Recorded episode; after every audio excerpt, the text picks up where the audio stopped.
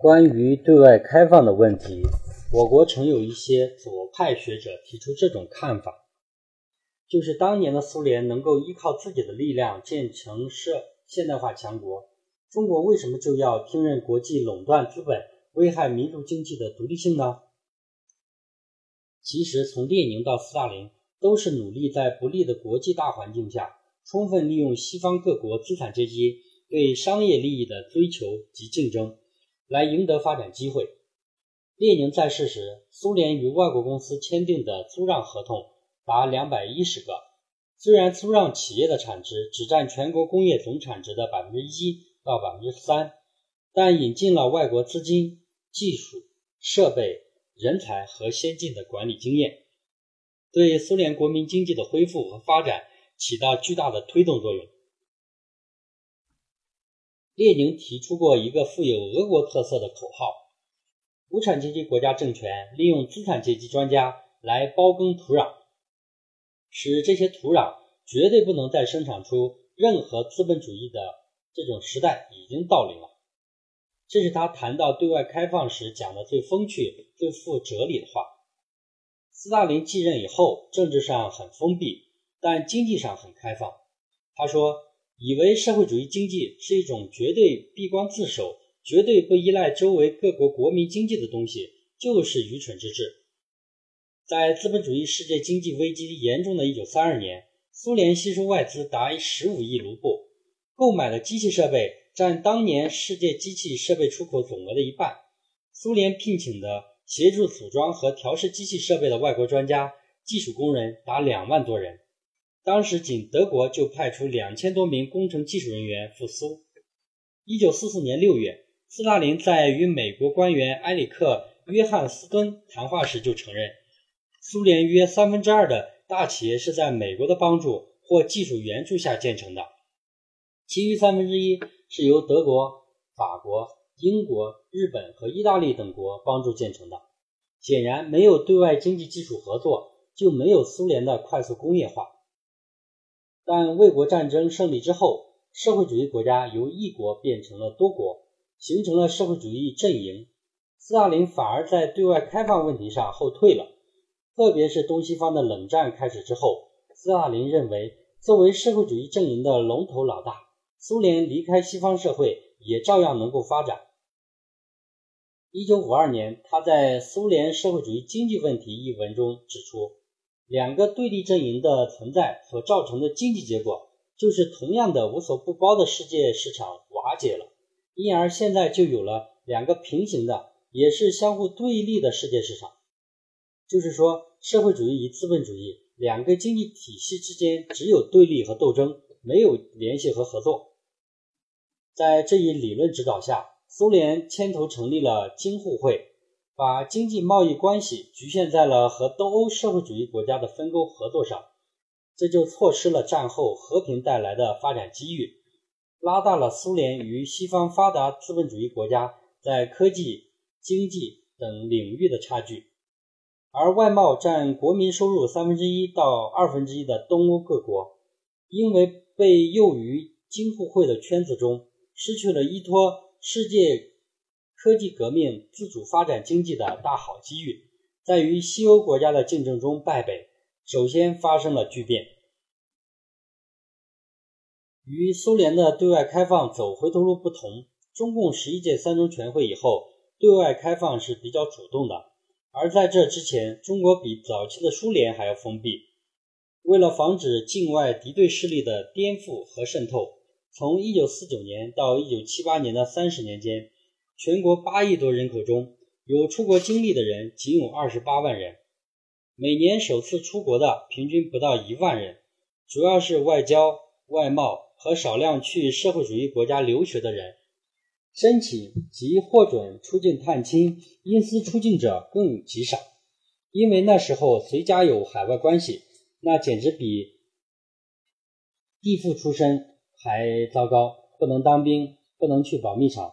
上大学也不能录取到重要的专业。文化大革命后期，邓小平复出之后，作为中国代表团团长，出席了在纽约召开的联合国大会，又到当年曾勤工俭学的法国访问，他亲自看到了八个世半个世纪以来西方世界的巨大变化，也看到了由于封闭而导致的我国与发达国家经济和科技发展差距的急剧扩大。因此，文化大革命结束之后，对外开放变成了我们的国策。现在每年出国的中国人和入境的外国人加起来过亿，中国海外留学生已居全国全球之冠。每七个留学生之中就有一个中国人。大批留学生回国创业，成为很多高科技领域的学科带头人。而国际金融危机和欧洲债务危机中的西方国家的一片惨淡。和我国的一枝独秀，更使西方社会制度优越性的宣传在很多中国人的心目中破灭。人们发现西方的意识形态在渗透，在发展的客观比较面前，也并没有那么可怕。这就是后话了。中国农村改革所经历的曲折和卫国战争之后苏联有很多相似之处，但结果却大不相同。二十世纪五十年代末的共产风、浮夸风、强迫命令风的猖獗，直接带来了农业生产的大倒退、大破坏。当时的安徽省委第一书记曾希圣同志，面对前省农村的严峻现实，如实向中央做了报告，并第一个冒天下之大不讳，根据农民的呼声和实际情况，提出了按劳动底分包耕地、按时产。粮食计工分的联产到户的责任田办法，实质上就是包产到户，结果因此遭批判并调离了工作。一九六二年的八月份，毛泽东在北戴河召开的中央工作会议和中共八届十中全会上，严厉批判了单干风、翻案风，要求把有关责任田的主张上升到阶级斗争的高度来批判。然而，就是在这种严峻的政治形势下，安徽的一些基层党组织和干部甘冒风险为责任田进行了大胆的辩护，其中有一个连七品都不到的干部，中共太湖县委宣传部长钱让能，直接上书毛泽东，写了关于保健责任田办法的报告。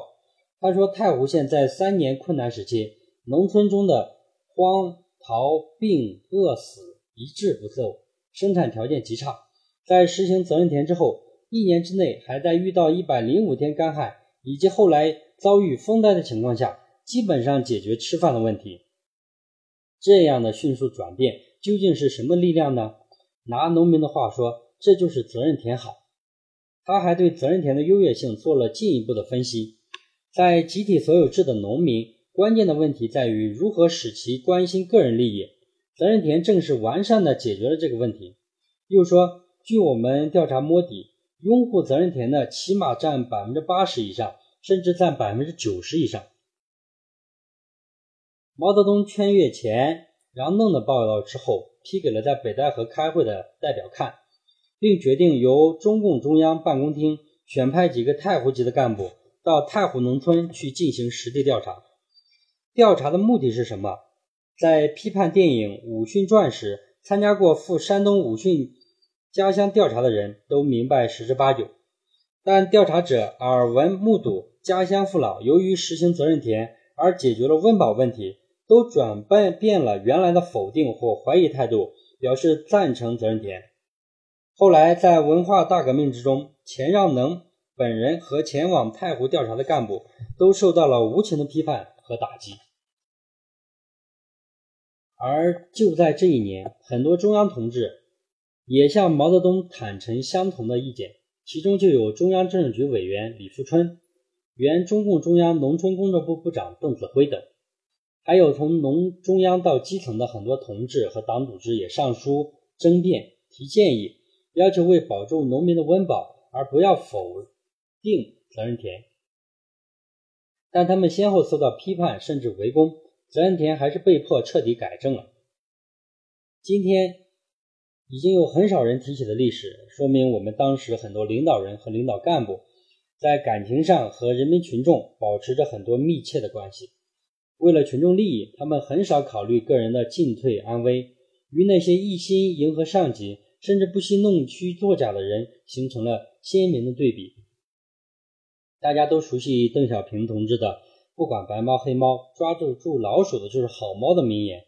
其实原话是“不管黄猫黑猫，抓得住老鼠就是好猫”。因为邓小平同志讲这些话时，中国还没有白猫，是引进波斯猫以后才出现的。小平同志是什么时候讲这句话的呢？就是上个世纪六十年代初的三年困难时期。面对大量人口非正常死亡的状态，他心急如焚，说不管用什么办法，只要能生产出粮食来，不让我们的农民被饿死就用。他是在这个背景下讲黄猫黑猫的。是冒着很大的政治风险提出来的。他两次被打倒，第三次复出时还是选择要为人民做事，而不是做官。十一届三中全会前夕，邓小平去东北视察，面对群众生活非常困难的情况，他心情非常沉重，一路上看多讲少，最后对辽宁省委负责人说了七个字：“我们对不起人民。”这七个字可以说是字字千钧。作为党的主要领导人，做出这样沉痛的自省和自责是前所未有的。要解放思想、改革开放，也许就是这时他下了最后的决心。而家庭联产承包责任制能够作为中央政策出台，也与时任安徽省委书记的万里两次热泪长流分不开。一九七七年的深冬，万里去灾情最重的淮北农村调研。他看到路边有个穿空心棉袄的小伙子，棉袄的多处破洞处绽露出了棉花，胸前明显只剩下两层单布，扣子也掉光了，只拦腰捆了一条草绳。万里穿着军大衣坐在吉普车上，仍感到外面的寒气袭人。他想，天这么冷，这人怎么穿的那么少？便停下车来询问他有什么困难。想不到小伙子竟然拉开棉袄。拍拍肚皮说：“填饱肚子。”万里说：“你家几口人？”他说自己是一人吃饱，全家不饿。万里说：“这个要求不难做到。”问他还有什么要求？猜想他会说没有钱买冬衣服了。但小伙子想了想，又回答说：“买地瓜干换成粮食。”万里听了顿，听了时热泪长流，半天说不出话来。他想，一个单身的壮劳动力，两次提出的要求，竟然都是填饱肚子。那些拖家带口的农民该会是什么样的情况？他临时决定改变路线，就到附近的村子里面看一看。万里带人走进村边一户农户，看见一个老人和两个姑娘披着破棉絮围在锅灶旁。他和老人打招呼，老人不理。他以为老人耳聋，又大声打招呼，老人还是不理。旁边的干部赶快上去附着老人耳朵说：“这是省委书记看见来的。”老人才慢慢站起身来，这时万里反而惊讶的说不出话来。原来老人没有穿裤子，赤裸的下身。万里忙别过脸去招呼两个姑娘，姑娘也不动。这时旁边的干部说：“您别喊了，他们也没穿裤子。”万里这才明白，他们父女三人就是这样光着身子，靠锅灶的余温度过了寒冷的冬天。他不禁再次热泪长流。尽管他来到安徽前知道这里是文革的重灾区，已经做了很坏的思想准备，但他做梦都没有想到，在全国解放已经将近三十年，还会发生十几岁的大姑娘没有裤子穿这样的事情。万里经过深入调研，终于弄清，所以会出现这样一种一贫如洗的情况，很大程度上和当地高征购和强烈农民破产还债的浮夸风分不开。一九七八年，安徽的夏粮产量获得了丰收，饿怕了的农民和农村生产队纷纷隐瞒产量。万里得知后，没有像某些干部那样指责农民的自私和坑害国家，反而用完全相反的逻辑来开导下级。他说：“藏粮于民总比吹牛浮夸好。”这是农民对过去的浮夸风和高征购的反抗，是错误政策逼得农民不敢讲真话。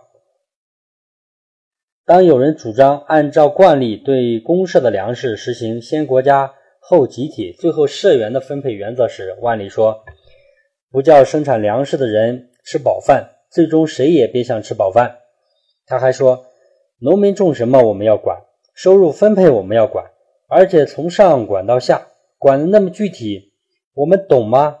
我们能管好吗？我们有些人瞎指挥，什么都管，就是不管农民的死活。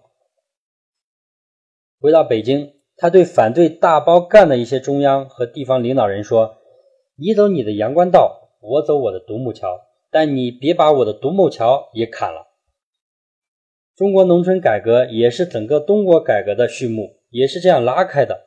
中苏两党在发展道路上的分道扬镳，实际上也是从这里开始的。